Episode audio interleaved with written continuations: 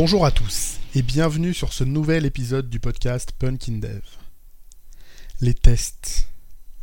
Les tests sont un passage incontournable de l'activité de dev. Il faut forcément tester, de quelque manière que ce soit. Certains font des tests automatisés, d'autres font des tests de qualification, ou bien des tests de charge, des tests de non-régression, et bien d'autres typologies de tests encore. Quand on parle de code, on associe souvent au développement la rédaction de tests unitaires associés. Combien de fois m'a-t-on demandé un chiffrage R plus TU, à savoir réalisation plus TU, test unitaire? Mettons aujourd'hui de côté la pertinence de ce genre de demande. Après la réalisation, il reste tout de même cette notion de test unitaire. C'est quelque chose dont on parle très souvent, sans forcément être très clair sur ce qu'on met dedans. C'est lors d'une discussion à ce sujet, pendant un after du MUG à Lyon, que j'ai pris conscience que ma définition du test unitaire avait grandement évolué au fil des ans. Tentons aujourd'hui de répondre à cette simple question. Mais en fait, c'est quoi un test unitaire? Prenons d'abord le mot test. Qu'est-ce qu'on entend par test Pour donner une définition un petit peu simple, on pourrait dire qu'il s'agit juste d'une procédure visant à valider le bon fonctionnement d'une certaine quantité de code, que le comportement codé correspond bien à celui attendu. Par abus de langage, on pourrait simplement parler de vérification. Mais il y a ensuite la notion d'unitaire. Qu'est-ce qu'on entend par unitaire? Pour moi ici, l'idée c'est d'avoir un test qu'on peut considérer comme petit et léger, afin qu'il soit automatisable et réexécutable à volonté, sans passer des heures à attendre que la machine termine le travail. En résumé, un test unitaire doit valider le bon fonctionnement du code, mais de manière rapide. Mais alors, pourquoi parle-t-on d'unitaire? Qu'est-ce que c'est une unité? Et puis une unité de quoi? Sur quel périmètre est-ce qu'on choisit de travailler? Et c'est là que le concept devient un peu plus vaporeux et beaucoup plus sujet à interprétation qu'il n'en a l'air. Pour mes tout premiers tests unitaires, il y a fort longtemps, je considérais que l'unité, c'était la fonction ou la méthode. Une méthode égale un test. Avec mon recul actuel, bien que discutable, je trouve que cette approche a au moins le mérite d'exister. Elle permet, même à un niveau assez faible, de disposer tout de même de tests, et donc d'une base sur laquelle travailler. Je trouve ça plus simple de faire progresser une pratique existante que de devoir initier une pratique à partir de rien. Et au final, je préfère avoir un dev qui débute dans l'écriture de ses tests, plutôt qu'un dev qui prétend pouvoir s'en passer. Là où il y a une démarche d'automatisation, j'estime qu'il y a une démarche d'amélioration et qu'on peut avancer. Mais on va pas se voiler la face. Il va y en avoir du chemin à parcourir avant que ces petits tests-là ne jouent pleinement leur rôle. C'est donc avec cette approche quelque peu naïve que j'ai commencé à écrire mes premiers tests unitaires et que j'ai rapidement rencontré des problèmes. Parfois tout simples, mais qui me bloquaient totalement à cette époque. Le premier, pour ne citer que lui, particulièrement symptomatique, comment faire pour tester mes méthodes privées Ces méthodes contenant des algos importants, je voulais absolument les mettre sous test, mais en même temps, les méthodes en question n'étaient pas accessibles dans mon projet de test, et je trouvais assez discutable de devoir modifier mon code de prod simplement pour pouvoir le mettre sous test. Je vais me permettre une petite pause et un petit focus sur cette réflexion. Le fait de devoir modifier le code pour pouvoir le mettre sous test. J'imaginais pas du tout à ce moment-là les implications potentielles d'une telle question.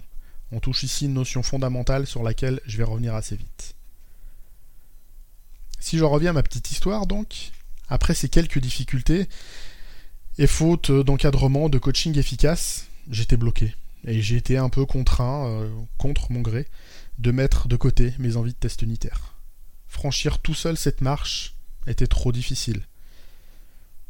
J'aurais eu un lead dev, un coach, un formateur, juste un dev expérimenté qui m'aurait montré le chemin, qui m'aurait donné les bons sites, les bons bouquins à lire, j'aurais peut-être pu m'en sortir. Mais là, j'étais vraiment seul. Le temps passant, bah, j'ai longuement erré et j'ai fini par expérimenter des choses. Bien souvent en coding dojo ou sur des projets simples.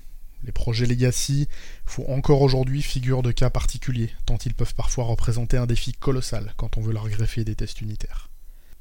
Au final, c'est surtout donc sur de nouveaux projets, et avec le bon entourage que j'ai pu avoir l'évolution la plus intéressante. J'ai pu faire évoluer ma vision du test unitaire avec une relation 1-1 avec l'implémentation, cette vision du une méthode, un test.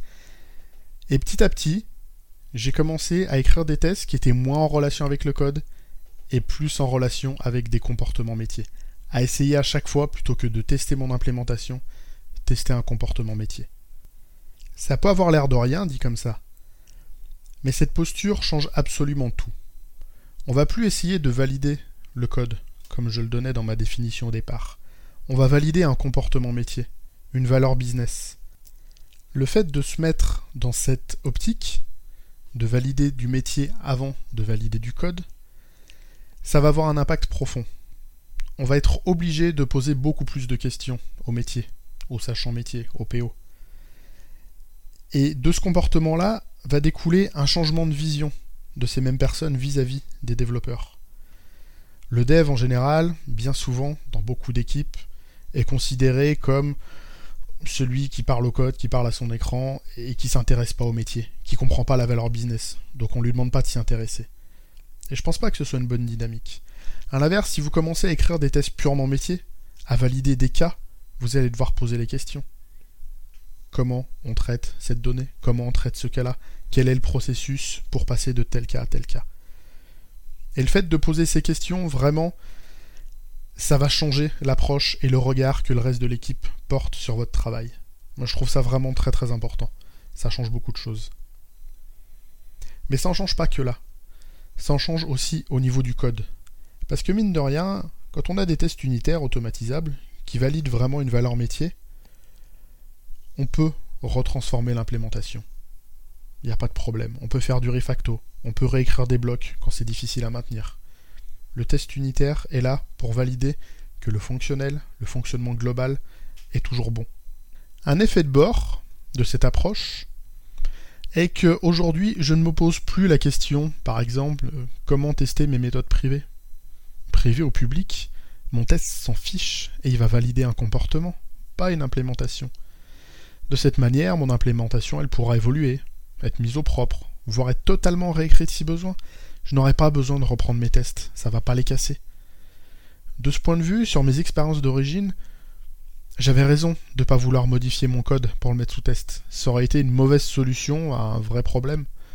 En revanche, là où j'avais tort, c'est que le code doit être conçu pour pouvoir être testé simplement.